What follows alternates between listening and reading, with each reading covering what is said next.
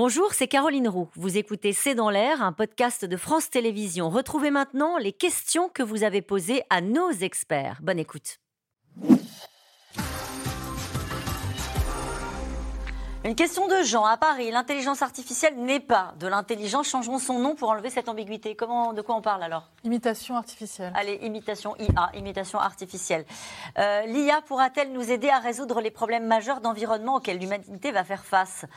Alors euh, c'était le propos de Marc Duguin qui était mon invité juste avant dans son dernier livre, mais est-ce que c'est une option?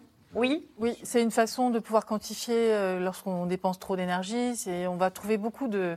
Comme pour la santé, en fait, il y a beaucoup de solutions qu'on va pouvoir euh, amener avec de l'IA qui dépense aussi l'énergie. Donc il faudra aussi comptabiliser dans l'équation la dépense d'énergie. L'IA va-t-elle générer des emplois durables ou des vagues de licenciements dans le monde ah, Je vais prendre celle-là. Allez-y, prenez-la. Moi, je pense que les emplois qu'elle va détruire sont les emplois que nous avons déjà transformés en robots.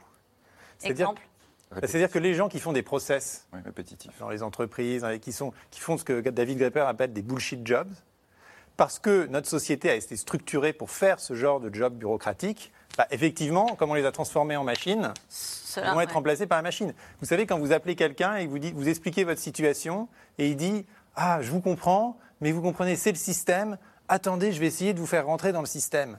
Et c'est pour ça qu'on a absolument besoin d'humains qui aient la maîtrise du système, parce qu'il essaye de nous faire rentrer, mais on veut un humain qui, lui, peut, euh, disons, euh, euh, avoir, prévaloir sur le système. Et donc, en fait, les jobs qui vont jamais disparaître, ça devrait être là, ça va éliminer les jobs qui ne devraient pas exister, quelque part. et, Ceux qui vont disparaître? Et donc, bah, c'est ceux qui n'ont pas. Donc, Yann Lequin, encore une fois, il dit l'IA n'a pas de, sens commun. Et le sens commun, c'est ce qui fait toute la richesse de notre humanité partagée. C'est ce qui fait que on n'est pas dans un monde purement utilitariste, on veut juste du service, du service, du service pour améliorer son confort. On veut aussi euh, parler à quelqu'un, euh, euh, parler au serveur au bistrot, parler à, la réceptionniste à l'accueil d'un hôtel. Enfin, on aime ça, on est prêt à payer pour ça. Est-ce que ça va revaloriser tous les métiers qu'on ne pourra jamais remplacer, les métiers de l'artisanat, les métiers de la main, comme on dit Et, plutôt que de remplacer certains métiers, ça pourrait aussi quelque part les améliorer en leur permettant de dégager davantage de temps. Je prends l'exemple du médecin. Si le médecin confie des tâches administratives à des outils d'IA comme ChatGPT, il récupère plein de temps humain, le fameux temps médical dont on parle beaucoup, du temps auprès, des patients, du temps dans la discussion, dans l'échange. Donc ça pourrait aussi quelque part améliorer entre guillemets certains métiers en supprimant entre guillemets en tout cas en confiant à l'IA certaines tâches et en permettant d'avoir plus de temps pour les autres. Et la création très important. C'est là justement. Est-ce que les créateurs resteront Bien euh, sûr, c'est là où c'est fondamental. Euh, la création artistique. Euh, donc là, aujourd'hui, on peut très très bien imiter un tableau de Velázquez, mais on n'imitera pas l'artiste du 22e siècle puisqu'on ne le connaît pas. Mhm. Et je crois vraiment par rapport à ça, dans la science, la création est fondamentale. Une des plus grandes avancées mathématiques a été faite par quelqu'un que peut-être pourront regarder, Grigory Perelman, qui est un mathématicien russe, qui a travaillé pendant quatre ans dans la chambre de Saint-Pétersbourg tout seul, et qui a lui tout seul, avec tous les ordinateurs du monde qui n'arrivaient pas à résoudre ce qu'on appelait un des problèmes les plus importants, qui était la conjecture de Poincaré. Lui, tout seul, dans sa, dans sa maison en 2002-2003, il fait avancer l'humanité là-dessus. Aucun ordinateur, aucune intelligence artificielle ne pourra faire ça. Et ça, c'est un humain il y a 20 ans. En utilisant une IA, euh, pourrait-on changer le cours d'une élection? Bien sûr. Ah oui, on l'a vu euh, déjà. Hein, bah, moi, ce qui me vient à l'esprit là-dessus, c'est le risque de désinformation. Et forcément, on sait que la désinformation peut euh, changer le cours, en tout cas modifier en quelque, en quelque sorte le cours d'une élection. Et la désinformation, on l'a dit, avec tout ce dont on a parlé, les fausses photos, les faux textes, les fausses vidéos, ça pour le coup, ça s'annonce vertigineux. Et il y aura sans doute non seulement un gros travail de vérification de tout ce qu'on va passer, mais aussi sans doute un travail sur l'éducation, l'esprit critique. L'IA nous conduit-elle vers une réelle pensée unique?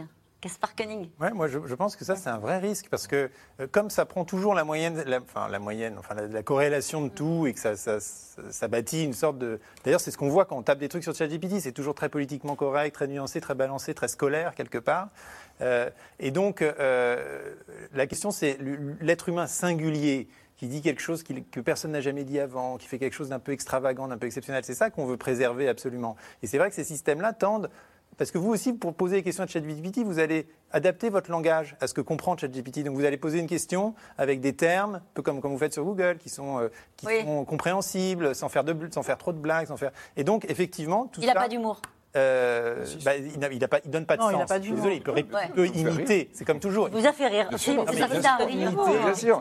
Il peut imiter des blagues. Il peut pas en faire. Il peut imiter des blagues. En revanche, ce qui est important par rapport à la question, c'est ce qu'on a dit tout à l'heure. C'est pour le moment, c'est beaucoup de connaissances américaines. Ça, c'est une vraie question. Alors là, pour le coup, ça, c'est une vraie question importante. Pour moi, il y a une vraie question euh, aussi très importante, c'est l'éducation. C'est fondamental. La vulnérabilité des gens face à ces machines, ils vont être crédules, ils vont croire euh, ce que la machine dit. Pour beaucoup, la machine va parler mieux qu'eux. Mm. ChatGPT a un vocabulaire euh, très large. Il s'exprime très bien, il ne fait pas de faute d'orthographe. Vous ne pensez pas que ça va avoir comme implication finalement dans pas mal de travail d'être euh, se sentir inférieur En fait, pour revenir au tout début de l'émission, vous n'êtes pas loin de considérer les uns les autres que euh, au-delà du progrès, peut-être qu'il faut encourager progrès technologique, le sujet c'est d'avoir mis entre les mains du grand public, alors que nous, peut-être collectivement, n'étions pas prêts à On ça. On n'était pas prêts, et les, et les, chercheurs et les responsables industriels non plus. Il y a là une espèce de folie d'aller si vite.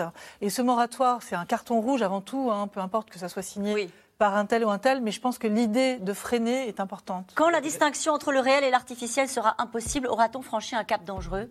Et c'est précisément, encore une fois, le rôle que Platon assigne aux philosophes dans le sophisme, c'est de distinguer, de, de permettre aux gens de distinguer euh, le réel de l'illusion, parce que sinon on est dans la main des sophistes. Et ChatGPT peut devenir le sophiste des temps modernes. Eh ben, nous allons finir cette émission avec Platon. Euh, merci beaucoup, euh, Ça ne nous arrive pas souvent. Hein. donc, merci à vous tous. Nous, on se retrouve demain dès 17h30.